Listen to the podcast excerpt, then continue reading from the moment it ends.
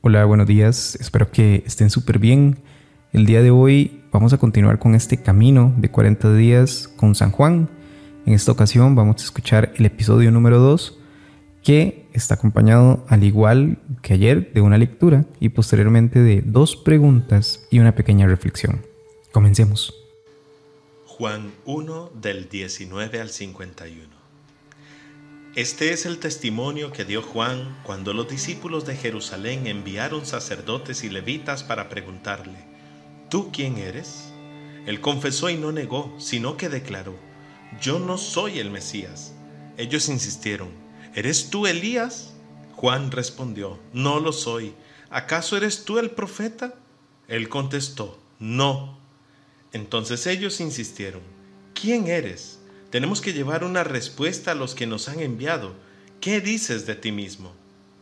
Juan declaró, como dijo el profeta Isaías, soy una voz que clama en el desierto, enderecen el camino del Señor.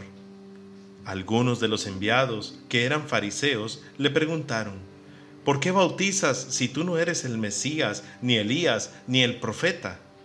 Juan les contestó, yo bautizo con agua, pero en medio de ustedes está uno a quien no conocen. Es uno que viene detrás de mí, al cual yo no soy digno de desatarle la correa de sus sandalias. Todo esto sucedió en Betania, al otro lado del Jordán, donde Juan estaba bautizando.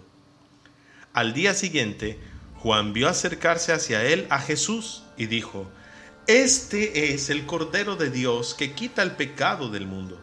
A él me refería cuando dije, el hombre que viene detrás de mí se ha puesto delante de mí, porque él existía antes que yo. Yo no lo conocía, pero he venido a bautizar con agua para que él fuera revelado a Israel. Y Juan dio testimonio. Yo he visto al Espíritu descender del cielo como una paloma y posarse sobre él. Yo no lo conocía, pero el que me envió a bautizar con agua me dijo, aquel sobre quien veas descender el Espíritu y posarse sobre él, ese es el que bautiza con el Espíritu Santo. Yo lo he visto y doy testimonio de que este es el elegido de Dios. Al día siguiente, Juan de nuevo estaba allí con dos de sus discípulos y fijándose en Jesús que pasaba, dijo, Este es el Cordero de Dios. Los dos discípulos al oírlo siguieron a Jesús. Jesús se volvió y al ver que lo seguían les preguntó, ¿qué buscan? Ellos le contestaron, Rabí, que significa maestro, ¿dónde vives? Jesús les respondió, vengan y lo verán. Fueron pues y vieron dónde vivía y permanecieron con él aquel día. Eran como las cuatro de la tarde. Andrés, el hermano de Simón, Pedro, era uno de los que al oír a Juan había seguido a Jesús. Andrés se encontró primero con su hermano Simón y le dijo, Hemos encontrado al Mesías, que significa Cristo. Y lo llevó a Jesús. Fijando su mirada en él, Jesús le dijo, Tú eres Simón, hijo de Juan, tú te llamarás Cefas, que significa Pedro. Al día siguiente, Juan decidió partir para Galilea. Allí encontró a Felipe y le dijo, Sígueme. Felipe era de Bethsaida, el pueblo de Andrés y de Pedro. Luego Felipe encontró a Natanael y le dijo, Hemos encontrado a Jesús de Nazaret, el hijo de José, de quien escribió Moisés en la ley y los profetas.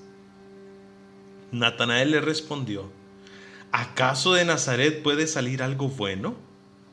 Felipe le contestó, ven y lo verás. Jesús vio venir a Natanael y comentó, este es un verdadero israelita en el que no hay engaño. Natanael le preguntó, ¿de dónde me conoces? Jesús le respondió, te vi antes que Felipe te llamara cuando estabas debajo de la higuera. Natanael entonces dijo, Maestro, Tú eres el Hijo de Dios, tú eres el Rey de Israel. Jesús le contestó, ¿acaso crees porque te dije que te vi debajo de la higuera? vas a ver cosas más grandes que estas. Y añadió, les aseguro que verán el cielo abierto y a los ángeles de Dios subir y bajar sobre el Hijo del Hombre.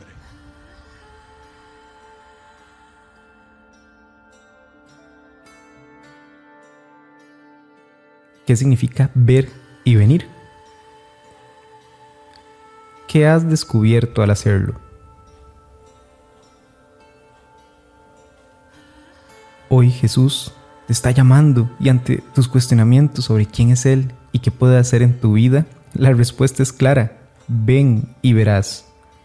Te aseguro que no te vas a arrepentir de la experiencia del encuentro que brota del corazón de Jesús. Te he descubierto, Señor, te he descubierto con los brazos abiertos para abrazarme de nuevo, tal cual un Padre misericordioso esperando a su Hijo que ha regresado a amarle para siempre. Gloria al Padre, al Hijo y al Espíritu Santo, como era en un principio, ahora y siempre, por los siglos de los siglos. Amén.